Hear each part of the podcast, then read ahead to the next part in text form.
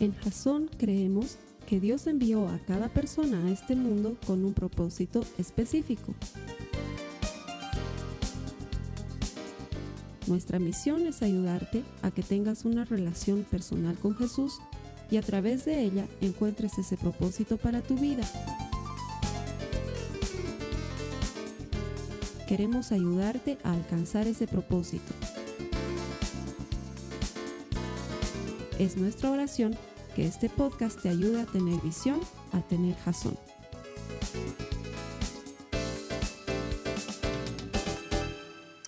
Gracias por conectarte a los servicios de Jason. Tenemos jasonautas estratégicamente distribuidos en casi cada país del planeta y ponemos este servicio gratuitamente en internet porque estamos convencidos de que todo el que encuentra a Dios encuentra vida. Nuestro deseo es transmitir vida por medio de la eterna palabra de Dios. Y esto está preparada para ti. El Señor quiere revelarte su propósito. Él no está jugando a las escondidas. Él quiere ayudarte a caminar en su palabra y nosotros queremos ayudarte a transformarte en un auténtico discípulo de Jesucristo. Así que no estás aquí por casualidad. Si te has conectado es porque el Señor te quiere hablar hoy. Bienvenido. Gracias por conectarte. A las personas que vienen aquí todas las semanas les agradezco su asistencia, pero especialmente hoy y antes de comenzar el mensaje como tal, te voy a pedir que me ayudes a festejar con un aplauso el hecho de que Cristo ha vencido la muerte y ha resucitado y la tumba está vacía y nos alegramos en gran manera, Señor, por haber hecho esto por nosotros. Gracias, Jesús. Gracias que venciste en la muerte y el pecado. Gracias Señor. Muchas gracias Jesús. En todas partes del mundo hoy se está celebrando esto, que Jesús ha resucitado y que venció a la muerte. No que ha resucitado ahorita, porque muchos entienden mal. Creen que se murió el viernes y lo estamos haciendo resucitar otra vez. Ni hay manera de que lo matemos de nuevo, ni hay manera de que vuelva a resucitar, porque Él vive y reina para siempre. Esto ya ocurrió un poco de dos, más de dos mil años atrás. Nosotros estamos manteniendo fresco el recuerdo y manteniendo vivo el recuerdo, porque así como resucitó, así también regresará por nosotros, por los que lo estamos esperando, por los que creemos en Él. Esta es la celebración más importante de toda la iglesia, el hecho de que Jesús murió, pero resucitó. Pablo dice, si Jesús no hubiera resucitado, seríamos una manga de pobrecitos. Eso dice Pablo. Pobres de nosotros que estamos creyendo en algún muerto, pero nuestro Dios se levantó de la tumba, venció a la muerte, venció al pecado. Él vive y reina hoy y por los siglos y hay un lugar para ti en su presencia. Eso es lo que estamos celebrando hoy. Así que gracias por venir a celebrar eso con nosotros a la iglesia. Y bienvenidos. Vamos a cerrar nuestra serie armado hasta los dientes. Durante las últimas cuatro semanas, y esta la quinta, hemos estado trabajando para que en nuestro corazón comprendamos la profundidad el valor, la utilidad y el poder de la oración en nuestras vidas. Los cristianos no somos pobrecitos, eso es algo que quiero que entendamos. Y Jesús tampoco es pobrecito. Reniego un poquito mucho cuando veo publicaciones en Facebook como las que veía ayer, así era, una especie de meme, un dibujito donde Jesús está con su corona de espinas y con la cruz cargada en su espalda, y unos, unos tipitos están en su, en su auto y se están yendo de vacaciones en Semana Santa, y Jesús les dice, ¿me pueden llevar con ustedes? Lo siento, Señor, nos estamos yendo de vacaciones, y Jesús se queda con su cara de pobrecito, y yo yendo a morir por ustedes en la cruz del Calvario. Pobre de mí. Jesús no es pobrecito.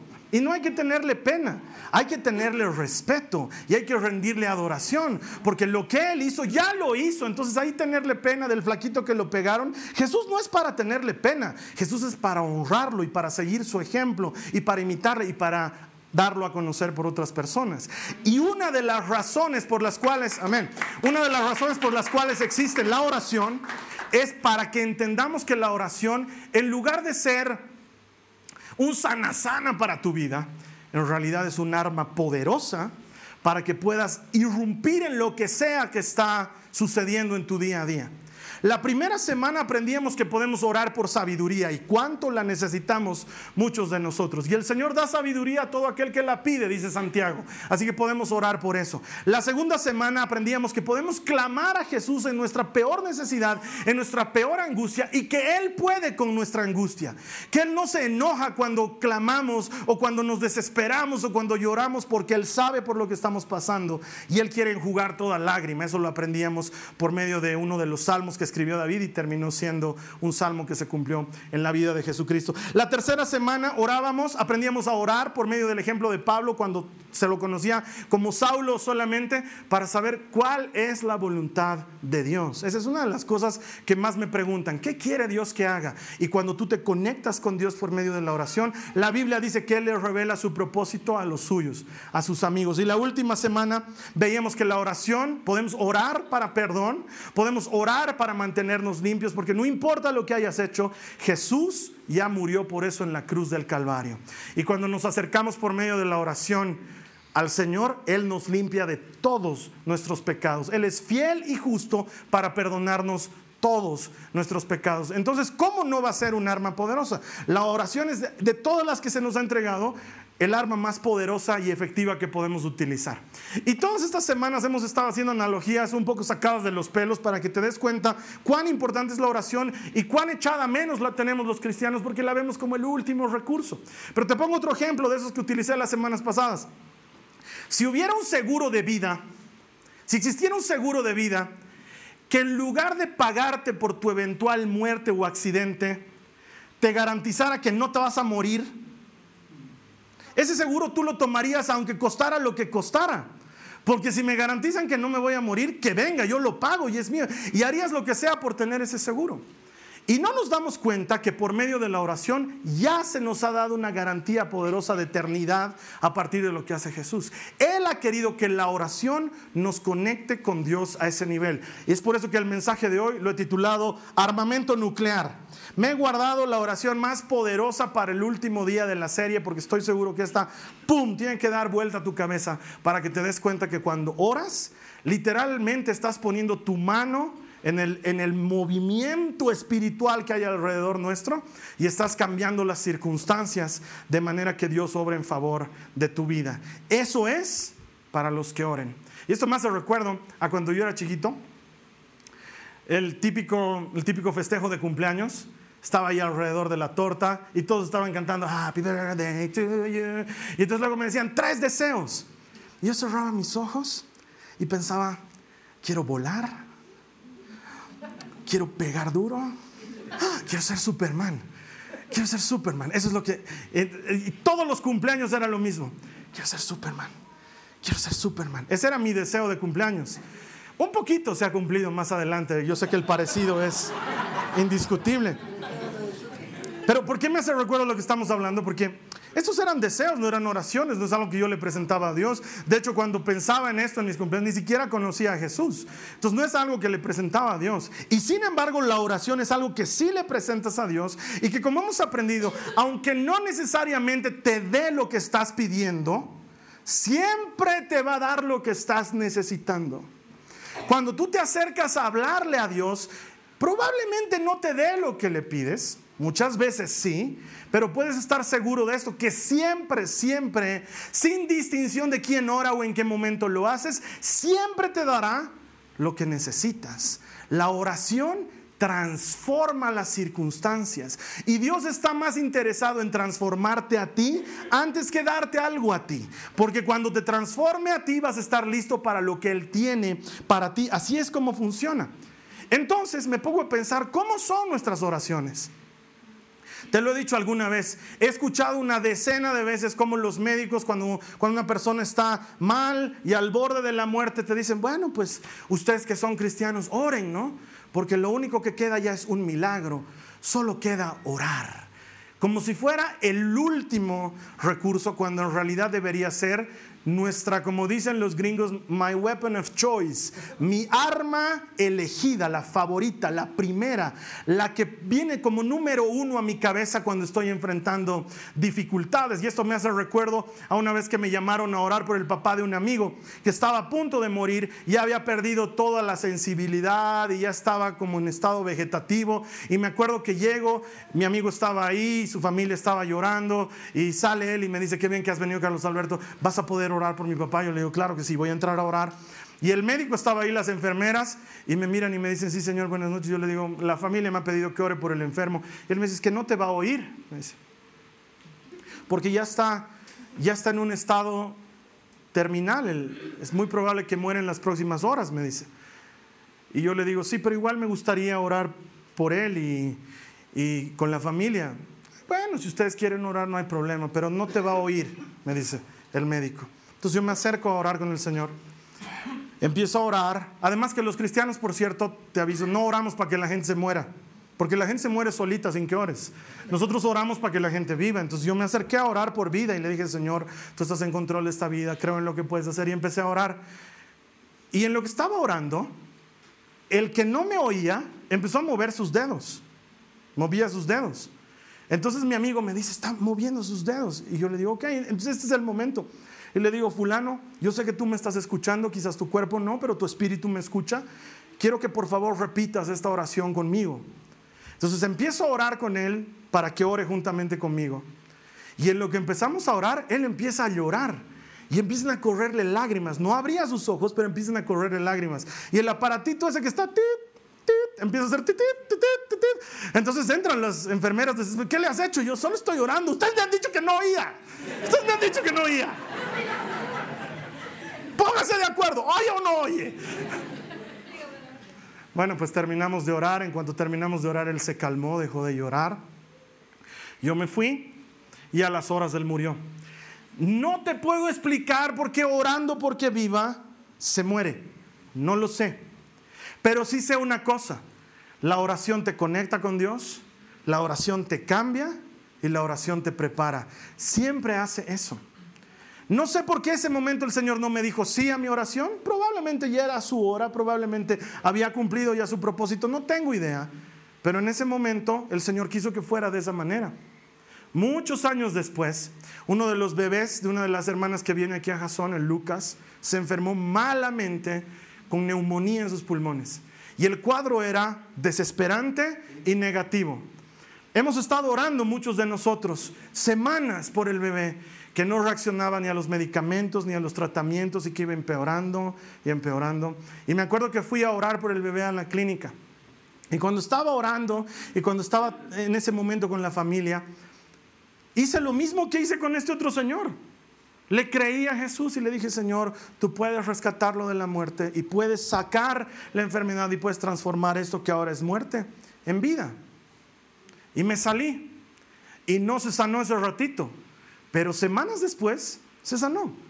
La mejoría fue increíble y fue progresando y progresando y progresando. Y ahora Lucas es un niño normal, juguetón, completamente sano. Y a veces Dios, a veces también dice sí a tu oración. No sé por qué, no sé cuál es la diferencia.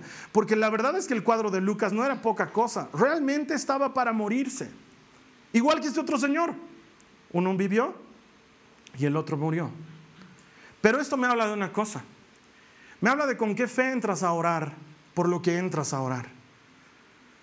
Porque no te puedo decir, te estaría mintiendo, yo entré a orar con más fe por el Lucas porque como era chiquito me dio pena. En cambio el otro señor como estaba más viejito dije, ya qué más da, si se va, más oxígeno para nosotros. O sea, no. Te estaría mintiendo. Siempre que voy a orar por algún enfermo, lo primero que le digo al Señor es, Señor, que mi poca fe no estorbe tu gran poder. Yo creo que tú puedes hacer, pero ayúdame a creer más. Y siempre entro y oro con la misma fe. Y quiero decirte esto, oras como crees. Tu oración habla de cuánto le crees al Señor. Y por eso es que sin menospreciar ningún tipo de oración, porque prefiero una oración hecha que una oración no hecha, pero a veces oramos cosas bien poca cosa para Dios. Como cuando te levantas en la mañana y le dices al Señor, Señor, hoy solo te pido que no me dejes. Y Dios dice, gracias, hijo. Estaba pensando en irme un ratito, pero ahora que me lo pides, voy a estar contigo todo el día.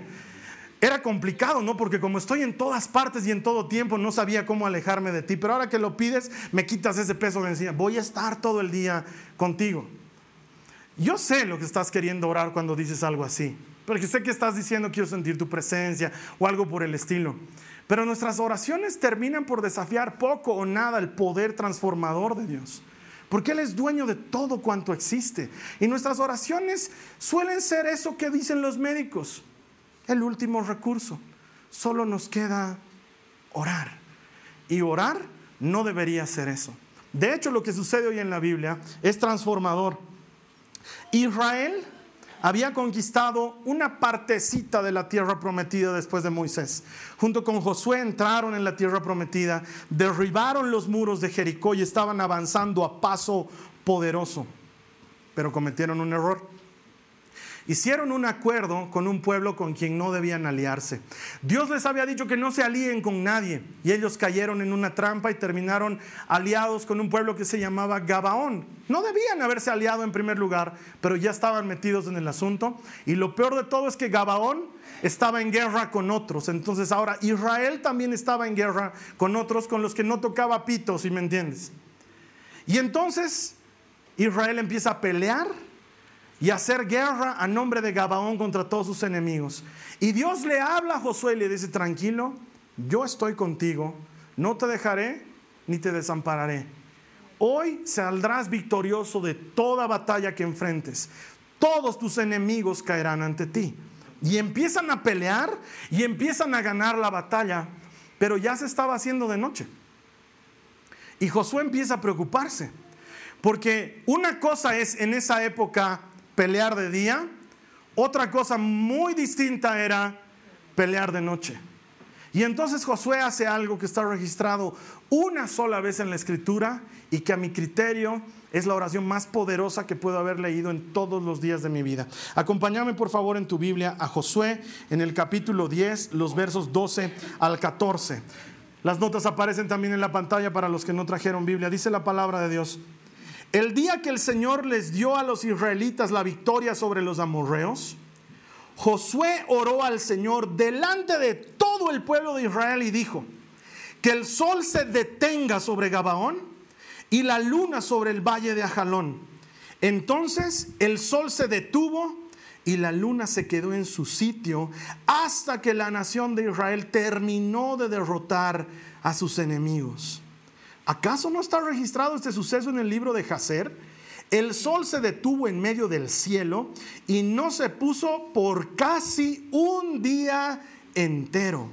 Jamás, ni antes ni después, hubo un día como ese, cuando el Señor contestó semejante oración. Sin duda, ese día el Señor peleó por Israel. Ay, cómo quisiera que alguien pudiera decir eso de mí. Sin duda Dios está peleando en favor del Carlos Alberto. Y es que el tamaño de tu oración me habla del tamaño de tu fe. ¿Qué le pasa a este loco de Josué? Está mal el tipo. ¿Cómo le va a decir al sol detente? Y las consecuencias cósmicas que eso puede conllevar. Pero él no está pensando en eso. ¿Sabes en qué está pensando? En que está armado hasta los dientes y que tiene un arma más poderosa que la que tienen sus enemigos. Y si Dios le ha dicho que los iba a derrotar, Señor, lo único que necesito es más tiempito. Es lo único que necesito. Así que, ¿cómo hacemos para que me des más tiempo? Sol, detente. Y el sol se detiene por casi un día entero. Mira que Josué no oró porque, Señor, que se mueran mis enemigos delante de mí. Ni tampoco oró, Señor, porque se espanten, que se vayan y que ya no haya necesidad de pelear. No, Señor, tú me has dicho que voy a pelear y me has dicho que voy a ganar. Entonces lo que necesito es más tiempo. Sol, detente. Y dice la Biblia, nunca jamás se vio una oración de este calibre. Comparado con, Señor, bendice mis alimentos. Es pues otra oración, ¿no ve? Es una oración, pero que tiene un poder extraordinario. ¿Por qué? Porque creo que Dios es capaz de hacer cosas extraordinarias. Y nuestra fe jamás debería insultar el poder de Dios, sino que siempre debería exaltar el poder de Dios. Ser capaz de creer que Él va a hacer mucho más de lo que podemos pedir o pensar. Porque si no, estoy seguro que Josué no lo pedía en público. Si José hubiera estado dudando, si hubiera entrado a su carpa y hubiera dicho, Señor, que el sol se detenga, yo hubiera, por favor, nada, Padre. No, delante de toda la gente y a riesgo de quedar como un ridículo, sol, detente. Y sucede. Sucede. Yo sé que los escépticos dicen, pero ¿sabes qué? Científicamente, no tengo idea científicamente. Es más, si somos correctos, hasta está mal hecha la oración, porque el sol no se puede detener, la tierra tendría que ser la que se detenga. hasta astronómicamente está mal planteada. Y se nota que Josué no fue al colegio y no pasó astronomía 101. Pero ¿sabes qué pidió? Lo que él creía que Dios podía hacer. ¿Qué habíamos aprendido las semanas pasadas? Primero que la oración número uno construye, ¿alguien? Construye relación con Dios. La relación con Dios genera confianza. Josué tenía esa relación. Dios le había dicho en oración, como estuve con Moisés, estaré contigo. No te dejaré ni te abandonaré. Las mismas cosas que viste que hice por Moisés, las haré por ti también. Entonces, había creado por medio de esta poderosa herramienta confianza, conexión. Dios no era un ser lejano, Dios era alguien cercano para Josué. Tan cercano que él confiaba que si le decía para el sol, Dios se las iba a ingeniar. Él tenía que ver cómo lo hacía. Dios no lo iba a corregir, siquiera no le iba a decir técnicamente Josué estás equivocado. Vamos a tener que detener la rotación de la tierra. Ese es un concepto que todavía ustedes no han desarrollado bien, pero yo como dueño y arquitecto, todo cuanto existe, lo puedo hacer. Entonces, si me puedes pedir que detenga la tierra, con gusto, porque estás pidiendo algo que técnicamente... Nada, confianza. ¿Tú crees que yo puedo? Te muestro que yo puedo. El problema de nuestra oración no está en Dios, el problema está en nosotros. Nosotros oramos para creer. Para eso es para lo que oramos. No oramos para recibir. Y eso es lo que necesito que cambies en tu mente. Nos enfocamos demasiado en el resultado de la oración, en lo que estoy pidiendo, en lo que estoy esperando. Nosotros no oramos por lo que estoy esperando, oramos para creer en lo que estoy esperando. Y el resultado le corresponde a Dios. Tu trabajo mi trabajo es creer. El trabajo de Dios es hacer. A Él le corresponde el resultado. A mí me toca creerle. Mira lo que dice la palabra de Dios en Romanos 8, en el verso 32. Dice, si Dios no se guardó ni a su propio Hijo, sino que lo entregó por todos nosotros, ¿no nos dará también todo lo demás? ¿Qué quiere decir esta palabra? que si lo más preciado que Él tiene nos lo entregó para que muera en la cruz, luego lo otro no será fácil de dárnoslo. Entonces tal vez el problema no está en el Dios de las respuestas y en el resultado. Tal vez el problema está en los que hacemos la oración y en qué nos enfocamos. Estamos muy desesperados por lo que necesitamos, pero no entendemos que la oración, antes de hacer algo para nosotros, la oración hace algo en nosotros. Que primero Dios está interesado, si vale el término, en trabajar en ti antes que darte algo a ti. La oración está hecha para conectarnos con Dios. Me hace recuerdo a la María Joaquina. Estamos sentados en el almuerzo y me dice, papi, yo quiero que en vacaciones nos lleves a Disney. yo me río y le digo, ¿qué te hace pensar que yo te puedo llevar a Disney? Y ella me dice, ya nos has llevado una vez, nos puedes volver a llevar. Eso mismo sucede cuando estás conectado con Dios. Le conoces a un nivel personal y le has visto hacer cosas grandes. Y si las pudo hacer una vez, las puede hacer de nuevo. Entonces viene a mi memoria ese momento que alguna vez te conté, estábamos de vacaciones con mis papás, con mi esposa, con mis hijitas en Santa Cruz. No había la María Joaquín, era todavía un pensamiento. Y mi papá entra en una, en una movilidad y a mis ojos parece que le hubiera dado una convulsión, porque de hecho empieza a temblar como loco ahí en el auto y, y mi mamá empieza a gritar como en las películas, auxilio, auxilio, y adentro entonces mi hermano y yo corremos y sacamos como, ya, te he dicho, ¿no? En mi cumpleaños quiero ser Superman, quiero entonces saco la puerta, lo saco a mi papá, lo pongo en el piso, de ver, todo eso pasó así, por lo menos así lo recuerdo yo, lo pongo en el piso. Y hablamos con mi hermano y le digo, se está asfixiando. Entonces viene a mi memoria todos esos entrenamientos scouts de primeros auxilios. Entonces le digo, hasta un lado, tenemos que hacerle resucitación. Entonces le empiezo a hacer masajes en el pecho y luego le empiezo a dar aire y mi papá se empieza a poner morado. Entonces digo, no, no, no, no se estaba atorando y ahora lo estoy haciendo atorar con su lengua, tengo que sacar su lengua. Y en ese momento no sé de dónde aparece un tipo, no sé quién era, no era mi amigo, pero empieza a darme instrucciones precisas. Me dice, vas a hacerme caso en todo lo que te diga. Yo lo miraba, no sabía quién era, pero estaba desesperado y necesitaba ayuda. Entonces me dice, tienes que ponerlo de costado, lo pongo de costado. Me dice, vas a meter tu mano y vas a sacar su lengua, pero te va a morder. Así que tienes que hacerlo rápido porque te puede arrancar un dedo. En este momento tienes que hacerlo rápido. Entonces estaba de costado y yo meto mi mano y jalo su lengua y mi papá empieza a morderme. Pero empiezo a jalar su lengua y de repente hace... Y entonces le, echan un vaso de agua y me dice, ya está bien. Y el tipo desaparece. Y mi papá recupera. Y se siente y dice, todavía el, el pancho, ¿no? Me he desmayado, dice. Yo le digo, no.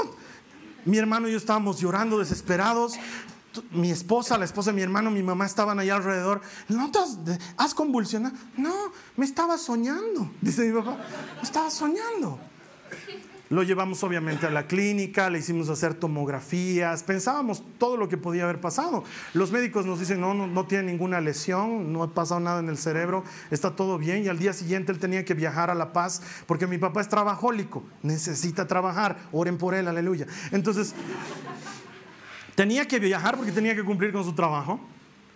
Y ellos habían venido en, en, auto a donde estábamos, y por mi bebé nosotros habíamos venido en avión, entonces hacemos el switch, yo le paso mi, mi ticket de avión para que él se vuelva más tranquilo, yo iba a volver en el auto con mi mamá, pero yo no podía esa noche con la desesperación, porque estaba angustiado, y si le pasa otra vez, iba a estar en el avión, y si le vuelve una convulsión o algo, ¿qué voy a hacer? Y estaba angustiado, y esa noche nos ponemos a orar en la casa de mi hermano, mi esposa, la esposa de mi hermano, mi hermano y yo nos ponemos a orar.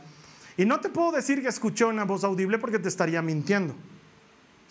Pero sí escuché como Dios hablaba dentro mío y me dijo lo siguiente. El mismo Dios que estuvo contigo en el estacionamiento esta tarde está con tu papá cuando él viaje. Es el mismo. Eso es lo que hace la oración. Te conectas con Dios. Y como la María Joaquina te ayuda a creer que si tu papá pudo llevarte una vez, Él puede llevarte porque Él puede todo.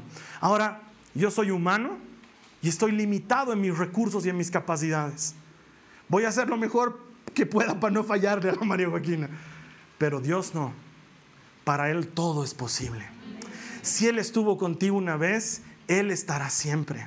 Si Él ayudó a Josué a detener el sol porque era necesario, Él puede hacer cosas grandes por ti. El problema no está en el que da el resultado, el problema está en el que hace la oración. ¿Cómo es tu oración? Porque como oras, así también crees. Entonces quizás digas, ah, Carlos Alberto, tienes razón. Creo que creo poco, entonces voy a dejar de orar. No funciona así, es más bien al revés. Ora más, ora más, seguí orando más. ¿Por qué? Porque número uno, la oración crea una relación, pero número dos, la oración te cambia. Ahorita crees poco, ora más.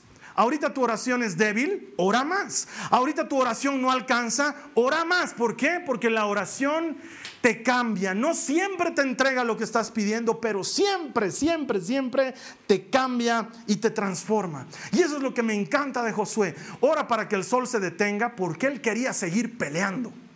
Él quería seguir derrotando a sus enemigos. Dios, tú me has dicho que hoy vamos a derrotar a todos y como que ya la oscuridad no me va a dejar ver este asunto, así que sol detente, quiero ver lo que tú me has dicho. Y Él sigue peleando. Esto es lo que produce la oración en ti. No oramos por lo que Dios nos va a dar, oramos por lo que Dios hace en nosotros por medio de la oración. Porque si no, Dios se parecería a una máquina dispensadora de Coca-Cola. Yo meto mis moneditas y aprieto el botón y tiene que salir la Coca-Cola. Y si no sale, agarro patadas la máquina y que me dé la Coca-Cola. La sacudo, la desenchufo y la vuelvo a enchufar. Llamo al número de atención al cliente y digo, ¿sabes qué? He orado, he ayunado, he dado mi ofrenda y no está sucediendo lo que estoy esperando que suceda. Aleluya. Y Dios no es máquina de Coca-Cola. Él está haciendo algo en ti, algo en ti poderoso antes que hacer algo para ti. La oración siempre te cambia. No oro por lo que estoy esperando recibir, oro por conectarme con Dios. Oro porque mi fe crezca. Oro para aprender a creerle. Mira lo que dice Santiago en el capítulo 4, los versos 2 y 3. Vamos a leer la segunda parte del verso 2 y el verso 3. Dice, es más, quiero que esto me ayudes a leerlo. ¿Qué dice? Dice, no tienen porque no piden. Y cuando piden no reciben porque piden con malas intenciones para satisfacer sus propias pasiones. El enfoque de la oración nunca debería estar en la respuesta de la oración. El enfoque de la oración debería estar en el que da la respuesta. No te busco, Señor, por lo que me vas a dar, te busco por quien eres Esto me hace recuerdo a los tres amigos de Daniel, debo recordar ese pasaje. Están ahí eh, viviendo en Babilonia y mandan hacer una estatua gigante y por decreto del rey todos tenían que adorar la estatua y ellos deciden no adorar la estatua. Entonces van delante del rey, te estoy resumiendo la historia en dos segundos, y el rey les dice, o adoran o se me van inmediatamente al horno encendido. Vamos a encender el horno y se queman allá adentro. Y uno de ellos le dice, mi señor, no quiero faltarle al respeto, pero no vamos a adorar su estatua. Entonces van al horno. Nosotros creemos que Dios puede librarnos del horno, dice el hombre. Pero aun cuando no nos librara, no vamos a adorar su estatua. Esa es la verdadera oración. No estoy orando por lo que me vas a dar, Señor. Estoy orando por quién eres tú. Y aunque no me dieras lo que te estoy pidiendo, igualito pues voy a orar porque es lo que hacen los cristianos, porque estamos armados hasta los dientes. Y entonces te vas delante del Señor y oras, no por lo que me vas a dar, sino porque tú eres Dios. Y esa es la forma en la que tú y yo nos conectamos. Entonces ahí ves que la oración te cambia. Tenemos que desenfocarnos del resultado. Tenemos que desenfocarnos de nosotros y acercarnos a Dios por quién es Él. Josué solo necesitaba tiempo. Y es lo que le pidió al Señor, que el sol se detenga. Y cuando tu fe tiene ese tamaño de Dios, todo es posible para el que cree. Entonces el asunto no está en la respuesta, ni en el respondedor, si la palabra existe. Está en ti y en mí. Cuando nos acercamos a orar, ¿por qué nos acercamos a orar? Número uno, crea relación con Dios. Número dos, te cambia. Número tres, te prepara. La oración siempre te prepara para lo que está por venir. El autor de este libro dice, nunca hubo antes otra oración igual en la que Dios hiciera caso a un hombre para detener el sol en el cielo. Nunca hubo una oración igual. Hasta, claro, en ese momento no hubo una oración igual. Pero luego vino Jesús que nos enseñó la manera de orar y de cambiar las cosas en el mundo en el que vivimos. Y entonces Jesús tocaba un enfermo y se sanaba. Y entonces Jesús tocaba un ciego y le devolvía la vista. Y al que estaba muerto en el féretro le decía, muchacho, levántate. Y el muchacho se levantaba. Y nos mostró que la oración no solamente está para conectarnos y para cambiarnos y para prepararnos, pero la oración está para mostrarnos el gran poder de Dios para aquel que cree. Porque si nos dio a su Hijo, ¿No nos dará con Él juntamente todas las otras cosas? Ah, entonces en ese momento empezamos a pensar en las otras cosas. No, pensá en su Hijo. Eso es lo que te está diciendo este pasaje. Míralo a Él, enfócate en Él, concéntrate en Él. Antes de darte lo que estás necesitando, Él quiere hacer algo en ti primero. Y la oración, esa es la forma en la que lo hace. Entonces sí es un arma nuclear. Porque cada vez que tú oras, estás haciendo estallar algo en lo natural y en lo sobrenatural. El hijo está en la calle, no sabes lo que está haciendo.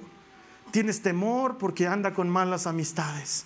Te han dicho que sus amigos están en cosas que a ti no te gustan. En ese momento, esa mamá, ese papá, dobla rodillas y todo el territorio del enemigo tiembla.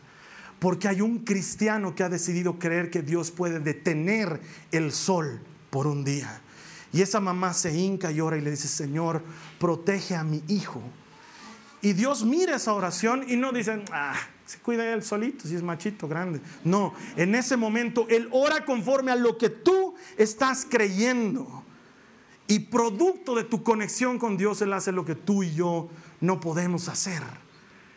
La oración no está tanto en la respuesta como en lo que Dios está haciendo en nosotros. Ese hijo vuelve borracho. La madre dice, he orado en vano. Al día siguiente el hijo vuelve a salir y esa madre vuelve a doblar rodillas. Algo ha cambiado en ella. Ve que el hijo no cambia, pero ella es diferente y sigue orando y sigue orando y sigue orando. Las cosas no mejoran. El hijo empieza a andar en malos caminos. Hay que ir a rescatarlo de la policía porque lo arrestaron un día. Pero esa mujer no se da por vencida. No se enoja con Dios. No patea la máquina de Coca-Cola. Ella vuelve a arrodillarse y vuelve a orar porque cree que Dios en algún momento hará que el sol se detenga. Y si no dejas de orar, dice la palabra, Dios te dará lo que estás pidiendo. No te des por vencido. No te canses en orar, porque la oración te prepara para eso, no para el resultado, para ser una persona completamente diferente cuando llegue el resultado. Y entonces cuando llegue el resultado te darás cuenta que nunca ha habido una oración en vano. No existe tal cosa como una oración hecha en vano. Todas las oraciones cuentan a los ojos y a los oídos de Dios. La oración siempre logra esto. Si tu oración hoy día es débil, no te desanimes. Estamos en el mismo club. Oramos no porque nuestra oración sea fuerte, sino porque necesitamos que nuestra oración sea fuerte. Si tu oración ahorita carece de fe, no te desanimes. No oramos porque tengamos fe, oramos porque orar alimenta nuestra fe. Cuando Jesús echó el demonio de ese muchacho que se estaba retorciendo delante de sus discípulos y los discípulos no pudieron echar el demonio, Luego se van a parte, aparte con Jesús y le dicen, oye, ¿por qué nosotros no pudimos echar el demonio? Y Jesús les dice, porque este tipo de cosas salen con oración. Ah, teníamos que orar porque no burros, tienen que orar todo el tiempo, porque la oración incrementa tu fe. Y si tu fe fuera del tamaño de un granito de mostaza, le dirías al demonio, sal de ahí, y el demonio saldría y nada te sería imposible. Oramos para que nuestra fe crezca. El resultado le corresponde a Dios. Yo no oro por el resultado, yo oro por revestirme de fe. Entonces ahí cobra sentido lo que dice el Señor en Zacarías, en el capítulo 4, en el verso 6. Dice, no es por el poder, ni por la fuerza, sino por mi espíritu, dice el Señor de los ejércitos celestiales. Quizás tu fe no está lista tú sigue orando. Tu fe no está lista, tú sigue orando. Quizás tú no estés listo, seguí orando. Porque tengo que decirte algo. Hay alguien dentro de ti que sí está listo el mismo espíritu que levantó a Jesucristo de la tumba es el mismo espíritu que tienes dentro tuyo. Y Él siempre está listo. No es por mi oración, no es por mi fuerza, es por el poder de su espíritu dentro de nosotros. No te sientas mal si ahorita estás desanimado. No te sientas mal si sientes que tu oración ha sido débil y ahora dices, ah, claro, con razón, he estado orando medio macana todo este tiempo. No te desanimes de eso. ¿Sabes que tú no estás listo? Tu fe no está lista. No importa. ¿Sabes quién está listo? Dios está listo y Él te ha dado su espíritu para habitar en ti. No hay diferencia entre el espíritu que tú tienes y el espíritu que levantó a Cristo de la tumba. Es exactamente el mismo espíritu. No nos dieron décimas del espíritu, no nos dieron un pedacito del espíritu en garantía. La palabra de Dios dice que a los que creyeron, a eso se les concedió el derecho de ser hijos de Dios y a esos hijos Dios les ha dado su Espíritu Santo, el consolador, el que nos convenía recibir cuando Jesucristo se fue. Él nos conducirá a toda verdad. Ese espíritu está hoy dentro tuyo. Y es por su fuerza y es por su poder. No somos nosotros. La oración nos conecta con Dios. La oración nos cambia y la oración nos prepara. Porque el que vive en nosotros, ese ya está listo para la acción. A partir de ahora es, mundo agarrate, porque estoy saliendo armado hasta los dientes. Me hace recuerdo, has debido ver estas películas de Toy Story. Has tenido que verlas. Los muñequitos esos que cobran vida. En la segunda película, cuando se pierde Woody el vaquero, se encuentran con un Buzz Lightyear, que es el hombre del espacio, en una juguetería, que sigue creyendo que es Buzz Lightyear. Sigue creyendo que puede volar y todas esas cosas. Y entre una serie de, sucesos que ocurren en la película, ellos logran llegar a un edificio donde lo tenían atrapado a Woody y tienen que llegar de la planta baja al último piso. Entonces Buzz Lightyear, que cree que es Buzz Lightyear, mira su cinturón antigravedad y dice, no se preocupen muchachos, agárrense de mí. Vamos a volar hasta el último piso. Entonces dicen, ¿qué le pasa a Buzz? Se ha olvidado que es un juguete. Él sigue creyendo que no es un juguete, porque es otro Buzz, no es el Buzz verdadero, ¿no? Entonces, levanta, enciende su cinturón y levanta su puñito y dice, al infinito y más allá. Y empiezan a volar, empiezan a volar y luego la cámara se aleja y nos muestra que es el ascensor que los está subiendo. Pero él está convencido de que es su cinturón antigravedad. Ahora yo quiero decirte por qué me hace recuerdo a nosotros, porque sabes que hermano, no es nuestro cinturón antigravedad. es su Santo Espíritu. Él nos está levantando. No somos nosotros, no es Buzz Lightyear, es su Santo Espíritu. Él te levanta. Cuando las fuerzas te estén faltando, ahí tienes al Espíritu Santo. Eso es lo que nos dijo Jesús. ¿Saben qué?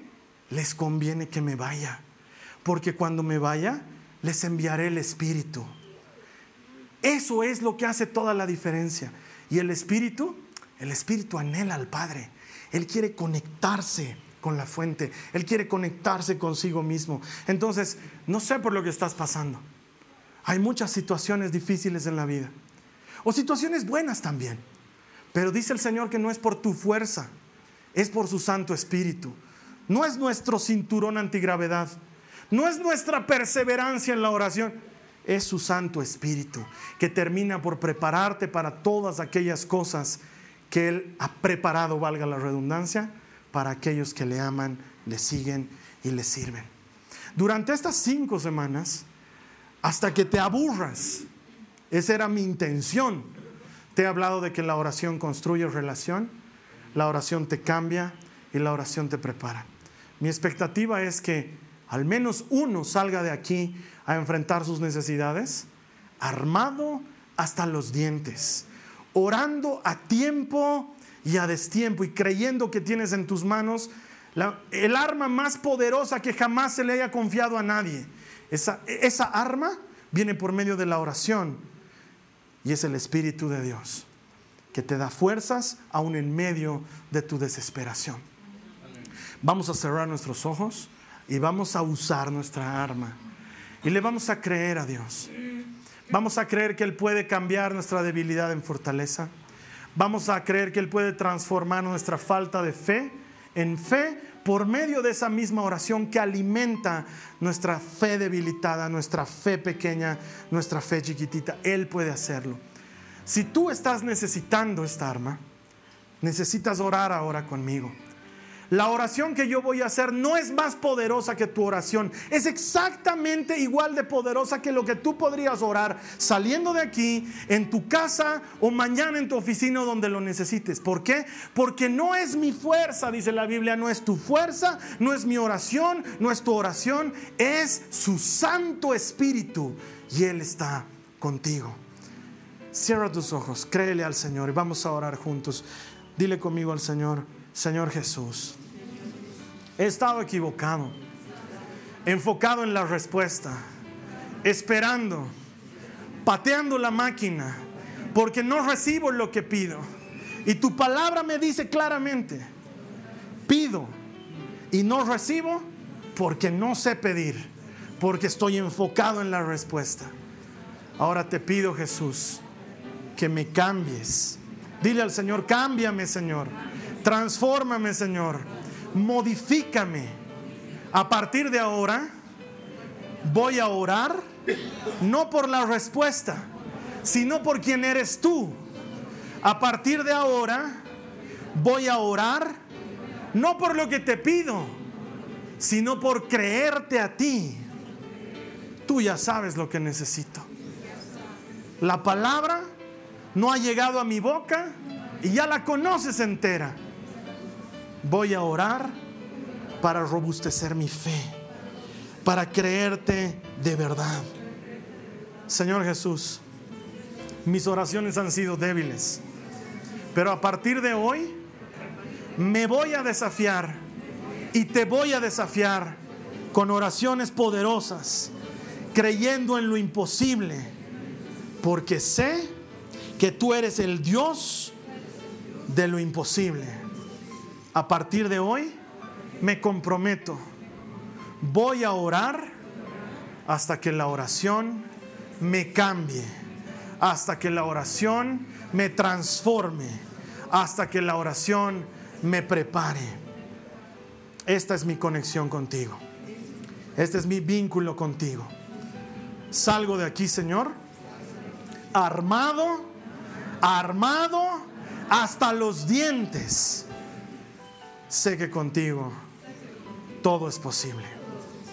Gracias Señor Jesús. Gracias Señor amado. Amén. Si tú has orado esto, algo ha cambiado dentro tuyo. puedes salir de este lugar, puedes apagar la computadora y orar para que Dios detenga el sol. Él lo tiene que hacer. Pero ¿sabes qué? No te enfoques en la respuesta. Enfócate en aquel que da todo a los que le piden. Acércate a Él y créele. Los cristianos estamos bien armados para enfrentar este mundo. Y por eso ahora te hago la invitación.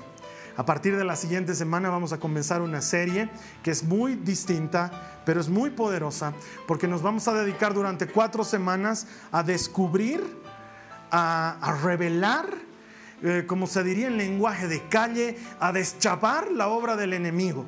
La serie que viene a continuación se llama Cuando el diablo toca tu puerta. Y el objetivo de esta serie no es engrandecer la obra de Satanás, al contrario, es mostrar lo que hace él para luego mostrarte qué dice la Biblia y cómo podemos identificarlo. Porque una de las cosas en las que él ha trabajado mucho es en hacernos creer que no existe.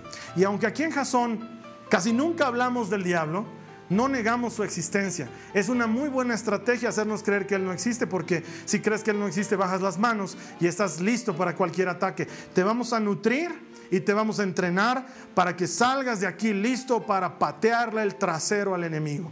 Y para eso te voy a pedir que me ayudes. Te voy a pedir que ores por mí, porque yo sé que al enemigo no le gusta esta serie, pero me río en lo que no le gusta. Yo igualito voy a hacer lo que dice la palabra. Lo vamos a deschapar, lo vamos a revelar, lo vamos a desnudar delante de todos para que sepamos cómo hacerle frente, porque la palabra de Dios promete que más poderoso es el que está en nosotros que el que está en el mundo. Y hoy hemos aprendido que el que está en nosotros es su Espíritu Santo. Así que la siguiente semana comenzamos cuando el diablo toca tu puerta. Estoy seguro que va a ser una serie que te va a alimentar muy bien de la palabra de Dios. Nos veremos aquí la siguiente semana. Ayúdame a compartir este servicio y ayudar a otras personas. Nos encanta creer que cada vez que hacemos esto estamos ayudando a alguien más a darse cuenta, a creer, a descubrir, a entender que todo el que encuentra a Dios encuentra vida. Te voy a estar esperando aquí la siguiente semana y que el Señor te bendiga. Gracias. Esta ha sido una producción de Jason Cristianos con Propósito. Para mayor información sobre nuestra iglesia o sobre el propósito de Dios para tu vida, visita nuestro sitio web www.jason.info. Allí encontrarás muchos recursos para animarte en tu relación con Dios, enseñanzas, nuestro blog, prédicas y mucho más. Te lo deletreamos www.jazon.info on.info. También puedes visitarnos en nuestro sitio en Facebook www.facebook.com barra Que Dios te bendiga abundantemente. Muchas gracias.